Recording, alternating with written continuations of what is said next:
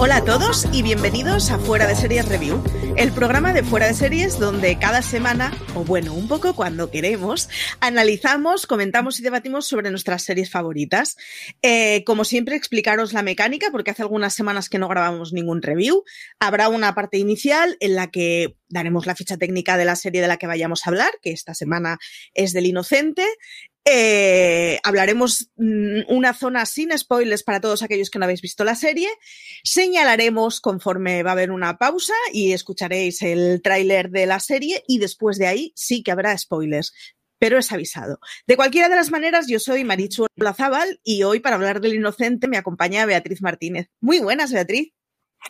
Hola Marichu, tengo muchas ganas de hablar contigo del inocente. Sí, sí, hijo. además, eh, claro, yo la vi sabiendo que íbamos a grabar el, review eh, hoy. Nosotros lo grabamos en martes, vosotros lo escucharéis a partir del miércoles, con lo cual ya la vi en plan, oh, quiero comentar esto. Sí, sí, sí, totalmente, a mí me pasa lo mismo. Es una forma muy gustosa de ver las series, ya sabiendo que luego vas a tener cháchara. El Inocente es una serie que ha estrenado Netflix, que estrenó la semana pasada, el viernes pasado, que está creada por Uriol Paulo y Jordi Vallejo y está protagonizada Está protagonizada por Mario Casas, pero no es cierto, tiene un elenco enorme. Está protagonizada por Mario Casas, por Aura Garrido, por Alexandra Jiménez, por José Coronado, eh, y prácticamente todo el mundo, porque luego tiene 40.000 eh, secundarios que dices, joder, yo a este le conozco de esa serie y de la otra. Y está Juana Costa, o sea, hay un montón de nombres que, que podemos ver en la serie. Eh, episodio a episodio. Eh, son ocho capítulos, tiene una primera temporada de la que no sabemos si habrá una segunda temporada. Luego hablaremos si nos parece verosímil o no que esto continúe. Y, y al final es un thriller, es un thriller dramático de, de, bueno, de la historia de un chaval y cómo se ve atrapado en una situación, digamos, un poco claustrofóbica. Eh, Beatriz, ¿cómo nos contarías de qué va la serie? ¿Tú que te encargaste de hacer la crítica en la web? Pues a ver, es un chico que se llama Mateo Vidal, que le llaman Matt, eh, interpretado por Mario Casas, y es un universitario cuya vida es normal hasta que se ve inmerso como en una pelea y mata por accidente a un chico que se llama Dani. Entonces, claro, a partir de ahí, pues eh, su vida cambia por completo, entra en la cárcel y después lo vemos nueve años después, eh, cómo intenta rehacer su vida con su, con su mujer pero Olivia, Laura Garrido, y cuando parece que ha encontrado la estabilidad que tanto buscaba esos años atrás, em, vuelve a ocurrir otra catástrofe. Y es que su, mujer se del país por, un viaje de negocios y recibe una extraña llamada desde su móvil y ahí ya, bueno, pues eh, será como el punto de partida de, una frenética carrera por, por, llegar al fin del asunto. Y en mitad de todo esto, está em, una inspectora de policía que se llama Lorena, que está interpretada por Alexandra Jiménez, y me está, em, investigará un caso de suicidio que aparentemente no tiene nada que ver con este caso, pero volverá a cuestionar la inocencia de Mateo Vidal. Sí, es una serie que al final está protagonizada por un chico muy bueno al que siempre le acusan y una poli muy buena. Eh, hay un detalle que me gusta mucho de la poli y es que mide menos de un metro sesenta, con lo cual tiene que hacer estiramientos para que le, para que le acepten entrar en la academia. Pero además, claro, es que es una mujer, es mujer menuda porque toda ella, bueno, Alexandra Jiménez es una chica muy delgadita, muy finita y además es bajita, con lo cual es una señora que se pasa la vida hablando con hombres, subida a unos tacones imposibles, porque, porque, bueno, porque cuenta con inferioridad de condiciones ya solo con lo que impone. Y es un papel, a mí, yo creo que es el personaje que más me ha gustado de la serie, con diferencia, la verdad. Y es, es un papel de, de una tipa que va en contra de todo lo que tiene alrededor, porque además no hacen más que decirle que se aparte y que deje de investigar y estemos en la fase que estemos de la serie, ya está como, no, no, yo quiero seguir con esto. Digo estemos en la fase que estemos porque una de las cosas que tiene es, bueno, vea ya os lo contaba, tiene dos inicios, tiene un primer episodio en donde nos hablan de Mario Casas y un segundo episodio en donde nos hablan de Alexandra Jiménez. Y da la sensación que no tiene ningún tipo de relación ambas historias hasta el final del segundo episodio en donde se hila y entonces ves el arranque más complejo. Pero es que además es una serie que tiene constantes giros de argumentos. Es de estas, mm, si os explicáramos los spoilers de los cuatro primeros episodios, realmente no haríamos nada daño porque es igual, o sea, luego de golpe llega algo y se cambia todo y todo lo que has visto pasa al revés.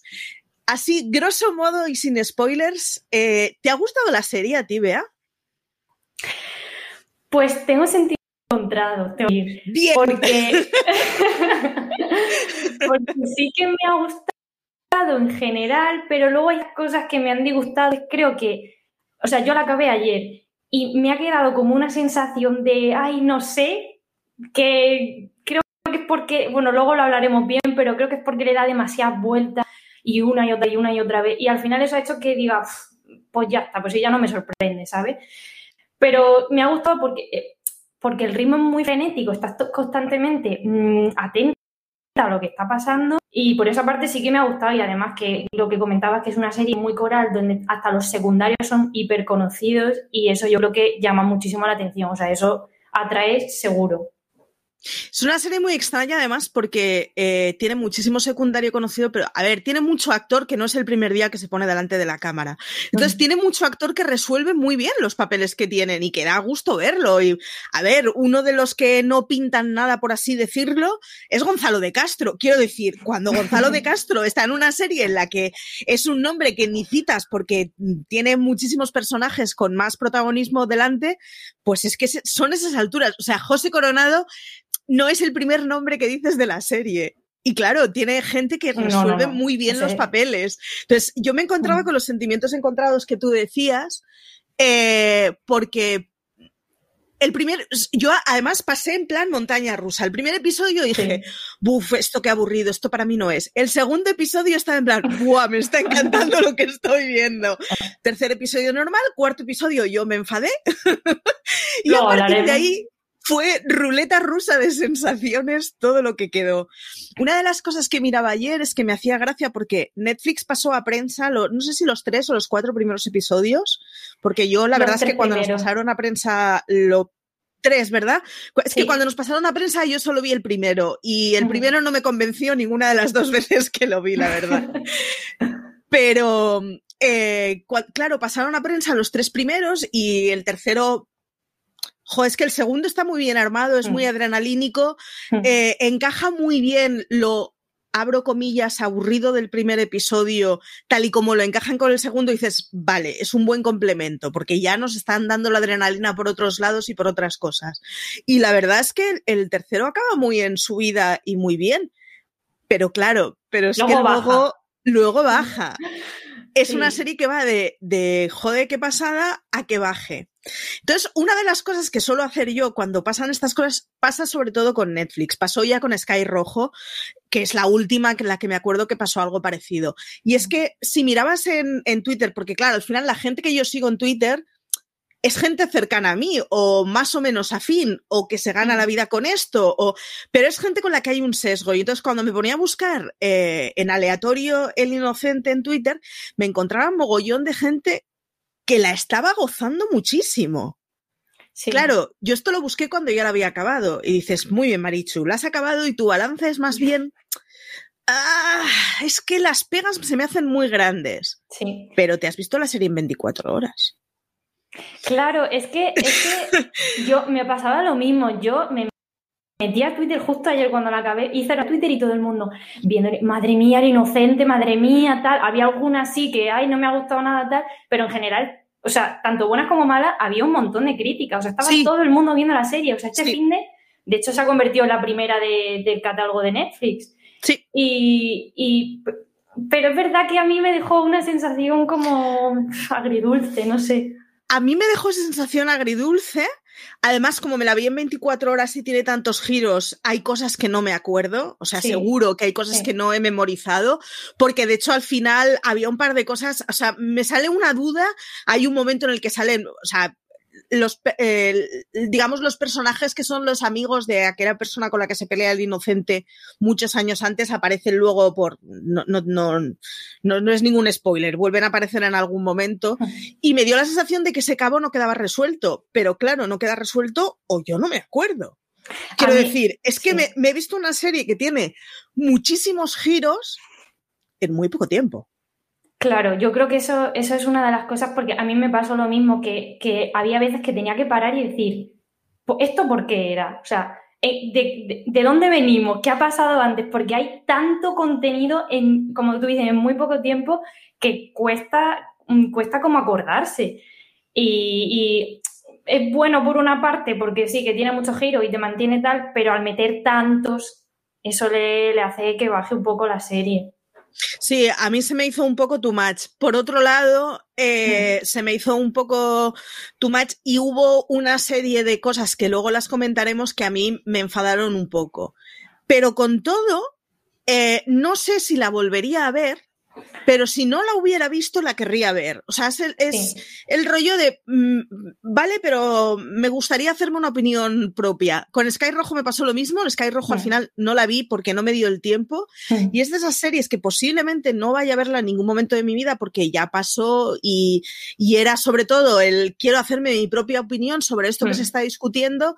Y con el inocente va a pasar un poco eso, que Primero, hay críticas que, caducaron muy rápido en el sentido de que no hay una crítica de la temporada completa hecha el mismo día, porque a prensa no nos pasaron toda la temporada. Hmm. Eh, y, luego, sin embargo, cuando vas leyendo a mucha gente, pues, pues son opiniones que son cambiantes y son opiniones que, mm, sin explicaros más, yo estoy un poco cansada de que todas las complicaciones o las complejidades que tenga un personaje femenino sean aludibles siempre a la violencia contra el sexo femenino o el género femenino. Me, fastidia un poco. Y esto es una cosa en la que cae muchísimo la serie. Eh, si este tipo de cosas os dan rabia, la serie os va a dar rabia, ya os lo aviso. Con todo, ¿yo la vería? Sí, la vería. Si no la hubiera visto, eh, no me parece que haya desperdiciado el tiempo. Sí, Sí, y la recomendaría. Hombre, si os va mucho el arte y ensayo, no. Es una serie muy de adrenalina, de giros imposibles. Es una serie. Eh, yo, una de las cosas que suelo hacer cuando hago reviews de series o cuando las veo sabiendo que voy a hacer review es ir anotando más o menos las grandes escenas de los episodios porque si ves una serie de golpe mm. es muy difícil diferenciar los distintos episodios que has visto. Con esta no lo hice y me ha alegrado mucho, porque me hubiera pasado toda la serie escribiendo giros de argumento. Me hubiera pasado toda la serie con eso, y es que efectivamente es una serie que, bueno, mm, tira mucho de cambios imposibles. En definitiva, vea, ¿recomendable, no recomendable y a qué tipo de persona recomendarías la serie? Yo sí la recomendaría a pesar de todo. Creo que, como tú dices, es una serie que hay que ver, sí o sí. ¿Y, a quién se la recomendaría? Pues a los amantes del thriller, del género thriller, vamos, eh, es una serie que tienen que ver. Y luego a quien le apetezca pegarse un maratón de una serie que le haga estar atento y que no sea... Porque no es una serie que dice, bueno, me voy a poner un día que no tengo muchas ganas de pensar. No, no, no. O sea, aquí tienes que ir sabiendo lo que viene, que es que vas a, te vas a rayar la cabeza y vas a tener que pensar, pero creo que merece la pena y creo que hay que verla, la recomiendo. Pues si os parece, con esto lo dejamos. Eh, nada, os viene sintonía ahora y después de eso ya sí que hablaremos con spoilers y además estas de esas series que se habla con mucho spoiler. Así que después de la pausa, que quede ya, quizá tenga a su, a su responsabilidad cada uno.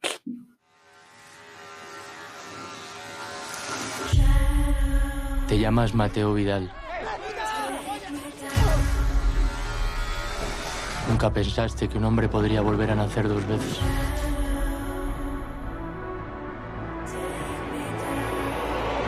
Muy bien, vea, pues vamos allá. Estoy harta de que la prostitución y la violencia sobre prostitutas y la explotación de mujeres sea todo lo que se cuenta de las tías. Dicho esto. Y ya está, y aquí, se acaba la parte. Es que me enfadó mucho. Sí, sí. Joder, es que además parte... O sea, hay otras historias que dices, pues la prostitución es súper central, pero en esto lo único que es central es que han tenido un pasado conflictivo que tienen que esconder. Podrían ser ladronas. O sea, podría ser Ocean's 12 sin ningún problema.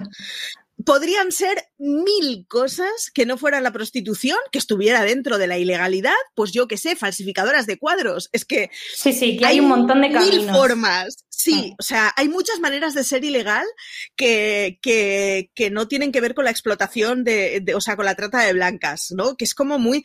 Y luego además volvemos a una cosa que eh, yo. Mm, Álvaro siempre habla de las niñas muertas en, en, las series como premisa y ya no solo esto, sino las menores prostituidas, que es como que ya sé que es muy dramático, pero que el drama va más allá de, de, la prostitución involuntaria y de explotar a menores de edad y a inmigrantes. Es que... Hmm. Sí, la verdad. Sí, sí, cuando yo de verdad que... O sea, cuando, cuando, yo vi los tres primeros capítulos, sí que vi que el, primer, el, el tercer capítulo empezaba con el tema de la prostitución, que eh, el personaje de Juana Costa estaba ahí, te contaban un poco y yo en las entrevistas que les hice a ellos les pregunté un poco qué estaban relacionadas con ese mundo y tal. Me dijeron, no es una serie sobre prostitución y sobre tal. Claro, yo no yo no imaginar que luego iba, se va a tanto ese camino por ahí, más que es como tú dices, que podría haber, que podrían haber sido lo que fuera y que, y que no tuvieran que mostrar la violencia hacia la mujer, porque es que ya es un tema que es que, y más justo un mes después de que se estrene Sky Rojo. Que bueno, es que no sé. No sí. Sí, es que esa es otra. Es que Netflix en sus últimas dos series españolas ha hecho dos series de drama en donde hay prostitutas y ya no es que haya prostitutas, sino que hay señoras explotadas y maltratadas. Porque, mm. o sea, Real, es, es, verdad, o sea, el inocente no va de prostitución, lo de menos es la prostitución. El tema es que son unas tías a las que las explotan con cosas que no quieren y les zumban cada dos por tres y las tienen esclavizadas en un piso. Que sí. podrían estar cosiendo balones, quiero decir, que es, que es verdad, pero es que estoy un poco cansada de que la complejidad en la mujer, se, o sea, todo lo, todos los traumas que podemos tener las mujeres vienen de ahí. Hombre, yo creo que no, ¿eh, señores? Es, no. es como Uf, me enfadó un poco y además me enfadó porque es una serie que tiene muchísima gente que podría haber tirado adelante mmm, casi cualquier idea que no la tópica que hemos visto mil veces. Sí, yo creo que es que, que, no era tan necesario porque es que yo creo que la historia en sí tiene fuerza. Sí. Me, pero no para irse por ese camino porque es que, ¿por qué? O sea, creo que no es necesario, que, que no, lo neces no la historia no lo necesita. ¿Sabes? Entonces eh, yo también lo vi dije, no puede ser, no puede ser que esté viendo, pero sí que es verdad que creo que lo trata diferente a, a Sky Rojo. Dentro de que lo trata, creo que lo trata de una forma más, como más cruda, más, porque en Sky Rojo a mí me pareció como muy entretenimiento y tal, pero aquí parece que es más de Sí, eh, sí en, en, desde luego en este caso tiene glamour cero, o sea, sí, porque además es que es eso, no, o sea, no te hablan de la prostitución, te hablan de la explotación de seres humanos, que son mujeres, que son blancas mm. y que son menores o inmigrantes, pero, pero es eso, podrían ser cosiendo balones. Sí. Eh, una, una, de las cosas que me gustó a mí fue eh, la dualidad de los dos episodios de presentación, que tienes uh -huh. un primero en donde a mí me parece que es muy tranquilito, o sea, claro, además yo venía con... Eh, esto es un thriller. Entonces, el primero me dejó un poco en plan, pues no es lo que esperaba. Uh -huh. y, y, seguí con el segundo. Ya, de hecho, ya, y, o sea, lo reconozco, la primera vez que vi el primero, yo me quedé frita. Estaba muy cansada, es verdad, estaba muy cansada. Cuando lo volví a ver, no me quedé dormida, pero entiendo por qué me quedé dormida. No me hubiera quedado dormida con el segundo. Y es que el segundo a mí me parece potentísimo. La presentación de Alexandra me parece potentísima y toda la historia, que luego yo creo que la verdad se explota poco, pero toda la historia del convento y de esa madre superiora, ostras, daba para mucho juego, ¿eh? era una madre superiora muy de sonrisas y lágrimas. Eh, custodiando a los Montran mientras venían los nazis. Era una de estas señoras que dices, yo quiero que a esta señora le den más papel. Sí, es verdad que tiene muy poco protagonismo. Sí, hubiera estado, hubiera estado bien que, que hubieran indagado un poco por ahí, sí. Sí, que además que, que es una actriz que mmm, yo, o sea, no, no me quedé con, con su nombre, no, no sé si la había visto antes, o sea, no la, no la tengo muy, muy localizada y vamos, o sea, el papelón lo hacía, era un personaje maravilloso. Y además me parece que está muy bien el giro que tiene y cómo te, o sea, la historia de la comisaria o de, de la gente está explicada desde el trauma, pero está explicada desde un trauma que aunque su padre tiene mucho que ver, no es tan sencillo como eso. O sea, Está explicado de una manera un poco más compleja, aunque eh, pesa mucho eh, la historia de su padre, pesa mucho. Bueno, claro, como no te va a pesar la historia de tu padre, Hombre, a ver. delante de ti, ¿no? Quiero decir. Y siendo una niña.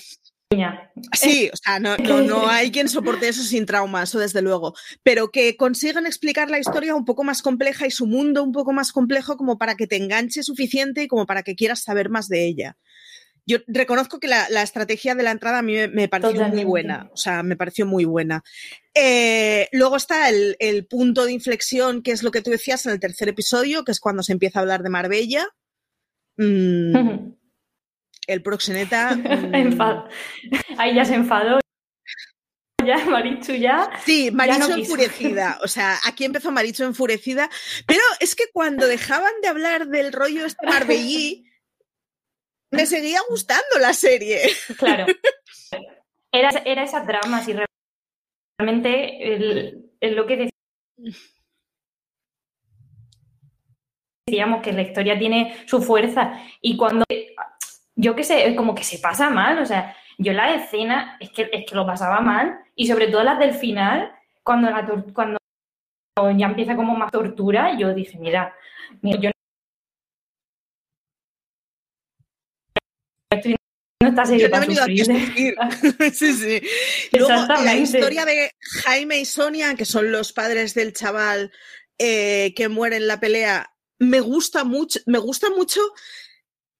Esto es una cosa que, eh, que se explica muy a menudo y es que cuando es muy difícil que un matrimonio supere cuando se muere un hijo. En este caso, además, se ha muerto de una forma eh, que tiene que ser extremadamente difícil de digerir. Y nos explican además las dos maneras que tienes de articular las defensas cuando pasa algo así, ¿no? Que es en el caso de la madre de... eh, es verdad, podría haber sido mi hijo el que se encontrara en el otro lado, es decir, fue un calentón de una pelea, de una mala caída, que, bueno, ti- Mm. tienes que llegar a las manos para que te pueda llegar a pasar eso, pero es verdad que es un accidente. Y, y bueno, y vamos a, de alguna forma, va- vamos a intentar estar en paz con uno mismo, ¿no? Y la historia de Jaime, que es Gonzalo de Castro, que, que es un tipo completamente envenenado, que claro, que es que si te pones a pensar fríamente que ha perdido un hijo y la pena ha sido de cuatro años de cárcel, entiendo que los cuatro años vienen porque es una cosa accidental de alguien que no está en un entorno conflictivo, de entiendo el porqué de los cuatro años, pero entiendo el porqué del cabreo de ese padre que me han matado a un hijo. Entonces, está muy bien cómo explican esa dualidad, cómo explican la rotura a la que se llega al matrimonio, de llegar un momento de, es que pensaba que tenías un amante y ojalá tuvieras un amante, tío, porque estabas viendo todas las semanas con el asesino de nuestro hijo. Y claro, la, perspectiva de ella es, no, no, me estoy viendo todas las semanas con un chaval al que se le destrozó la vida en el momento en el que a mí se me destrozó la vida. Uf, me gusta mucho la historia del matrimonio, la verdad, me gusta muchísimo y me gusta mucho cómo la plantean. Y además que los intérpretes, Ana o sea, me, parece que lo hacen muy bien y, está muy bien las dos partes. Una parte que dice, bueno, intento comprender a este chico que ha pasado esto, que puede con la vida de este muchacho que, que va tan bien, que está rehaciendo su vida y que mi hijo está muerto porque él lo ha matado. O sea, es que te muestra muy bien esa dualidad y, y y lo, tanto Gonzalo de Castro como Ana Wagner me parece que lo hacen muy increíble. Sí, están, los dos están muy bien y los dos además están con, con unas actitudes mm. diametralmente opuestas que sin embargo las puedes entender perfectísimamente ambas. Y las dos están, mm. o sea, entiendo que la, la, actitud de la madre es la que te deja más tranquilo, pero, pero no me atrevería a, a decir que el, la actitud de él está mal. Hombre, sí, evidentemente está mal, ha encargado un asesinato. Sí, pero que en ese pero momento es que no sabes cómo vas entiendo a de dónde, en, eh, ahí voy, entiendo de dónde viene toda esa sucesión de cosas mm. en las que llega un momento que pierdes el control completo sí. de lo que haces. Uf, está muy bien explicado. Totalmente. y por otro lado tenemos las tres grandes historias de los tres grandes protagonistas, que por un lado está Mario Casas, por el otro mm. Alexandra Jiménez y por el otro Aura Garrido. Yendo con Mateo, el personaje de Mario Casas. ¿Qué te ha parecido? Yo reconozco que vi el otro día un meme en Twitter en donde era la misma foto de Mario Casas y abajo ponía Mario Casas contento, Mario Casas triste, Mario Casas enamorado. Es una broma mm, muy cruel, lo reconozco, pero reconozco que me hizo un poquito de gracia. Eh, no me ha acabado de convencer. no digo que sea fácil lo que ha hecho, ¿eh? pero no me ha acabado de convencer. No, no. Yo, a ver, el personaje de Mario no es el que más me ha gustado. Mm, ya no por cómo lo haga él o cómo lo deje de hacer, sino que es el que me, pues, es que, me da la sensación de que era como un espectador, que él veía que su mujer le pasaba esto y él ahora iba aquí y ahora hacía esto, pero como que nunca tomaba una decisión como tal porque siempre va como a la deriva. Entonces es un personaje que tampoco me ha transmitido mucho, ¿sabes? Más allá de si Mario Casas. De hecho, si, si, te das cuenta, es un personaje que sale de la cárcel y se mete en el bufete de su hermano, que hereda, no es que son partners, lo hereda porque el otro se muere. Cuando su mujer eh, aparece en problemas, eh, pasa a ser, no el lastre, pero sí como el segundo de su mujer. O sea, está siempre a la sombra de alguien. y es, es una serie en donde hay muchos caracteres muy potentes y muy fuertes, y sin embargo, el protagonista es posiblemente el carácter menos fuerte de los que vemos. Totalmente. Y sobre todo porque luego están personajes de, Aura Garrido, eh, que o sea, Olivia y Lorena son eh, como, que, como, como que le eclipsan, digamos. Y es lo que te digo, que es que yo lo veo y era como, pues a ver qué le pasa a este muchacho ahora. A ver qué, qué, hace la inspectora, a ver qué hace su mujer, que le van a llevar por un lado o por otro. Pero es que él realmente está ahí diciendo, bueno, lo que te digo, va como a la deriva. Entonces, no es el que más me ha gustado pero no creo que sea el más. No, eh, estaba pensando en contraposición, Olivia, que, o sea, yo al principio, la verdad es que cuando empecé a ver el screener no me acordaba que estaba Aura Garrido. Y empecé a ver y pensé, jo, esta chavala, ¿cómo se le parece a Aura Garrido? Hasta que espera, no, esta chavala es Aura Garrido. Es Aura Garrido.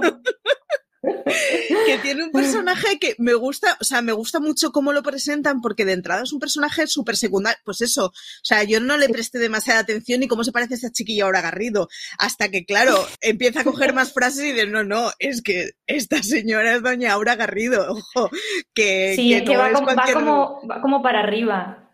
Completamente, completamente. Es como, no, no, no, espera, eh, empieza a conectar la pila porque esta chiquilla no es una secundaria que va a salir dos escenas. No, no, no, no, la va a liar, la va a liar, pero bien. Hace un papelón y yo reconozco que si bien no me gustó para nada toda la trama de Marbella, y más que la trama de Marbella, la, justificación de, de, de, los traumas de Laura Garrido y de los problemas que ha tenido el personaje de Olivia, eh, reconozco que, lo que, o sea, lo que sí me gustó es que el personaje que es central en esa trama sea alguien de quien nos lo esperábamos tampoco, como de una actriz como Aura Garrido, que no está em, encajonada en ese tipo de papeles, lo cual está bien, es hmm. refrescante.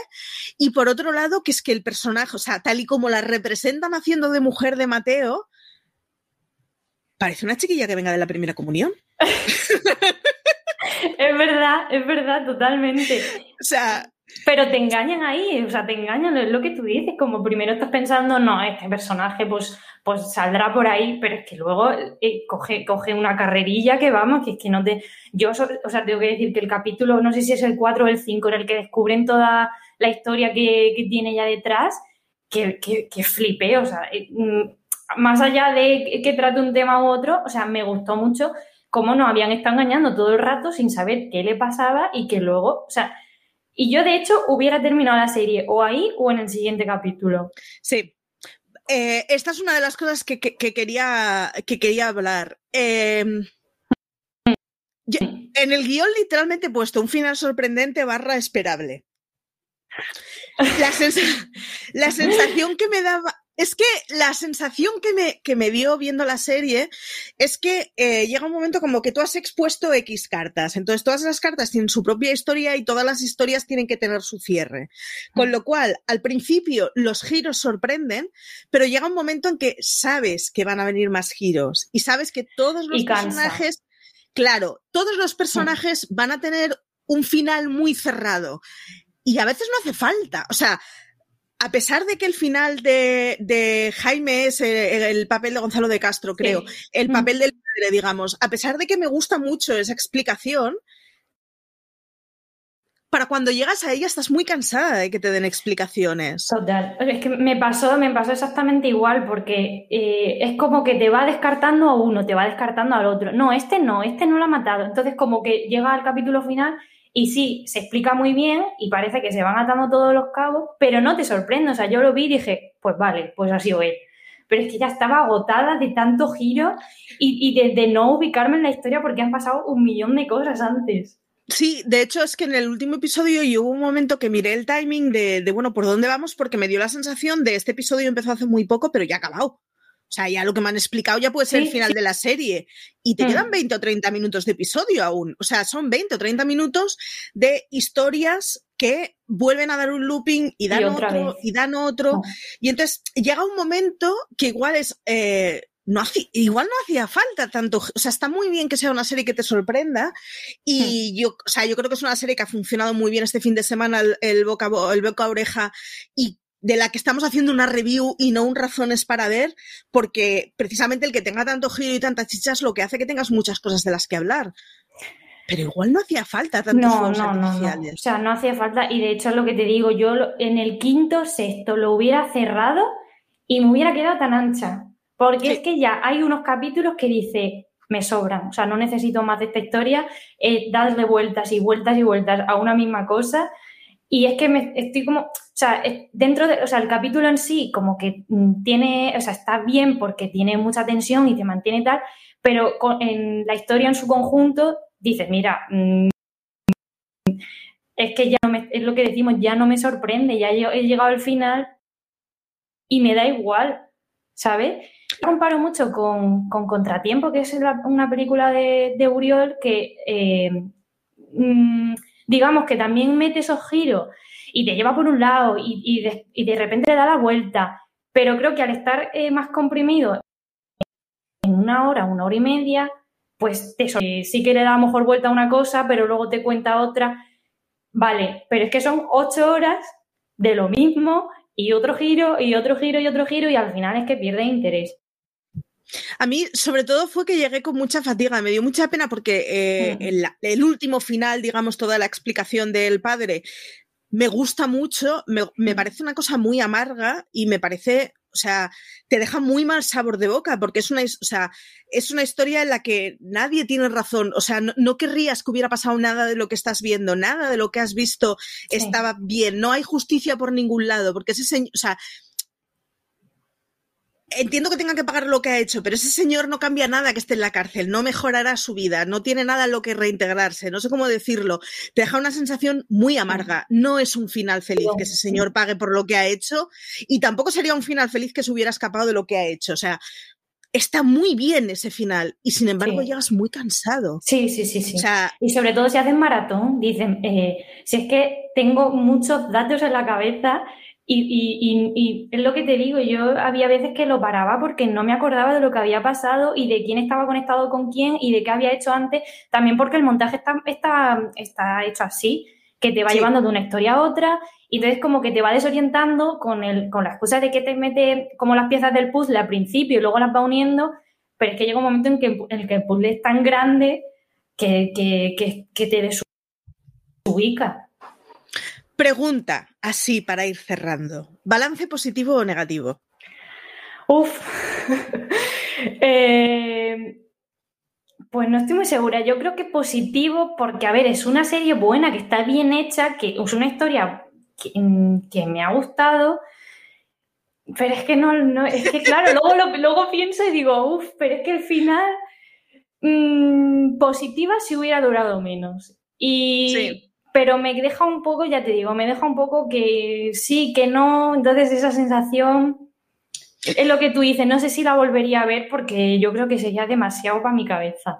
iba a decir eso mismo, yo la, la, o sea, la forma en la que suelo saber si el balance es más positivo que negativo es si cuando acabo pienso, wala, wala, quiero volver a verla, pero ahora ya sabiéndolo todo para quedarme con todos los detalles. Y con esta es mm. una serie con la que no me pasó, o sea, ya mm. está, ya la he visto, está bien, pero no creo que la vuelva a ver. Y me da pena porque, como digo, hay cosas de la serie que me gustan mucho. pero es que no me puedo pasar escenas enteras sin llegar a verlas. Si hubiera un montaje del director con la mitad de loopings, lo vería. sí, yo opino igual. Muy bien, vea, pues no sé si nos ha quedado algo más en el tintero para verla que...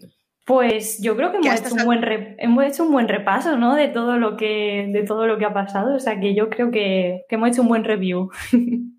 A estas alturas yo creo que ya todo el que haya llegado hasta aquí ha visto la serie, si no te acabamos de destripar un montón de cosas.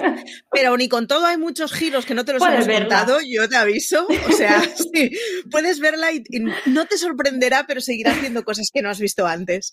Eh, nada, son ocho episodios en Netflix. Una pregunta final, ¿segunda temporada sí o no? No, eso lo tengo muy claro. Yo tampoco. yo ya, ya está. Ya estoy igual, estoy igual. Me he cansado. Tal cual. Sí, no, yo reconozco que es una serie que me, o sea, que por favor no la estiren más. y va a funcionar muy bien y espero que no la estiren más, porque funcionar, mm. funcionará muy bien.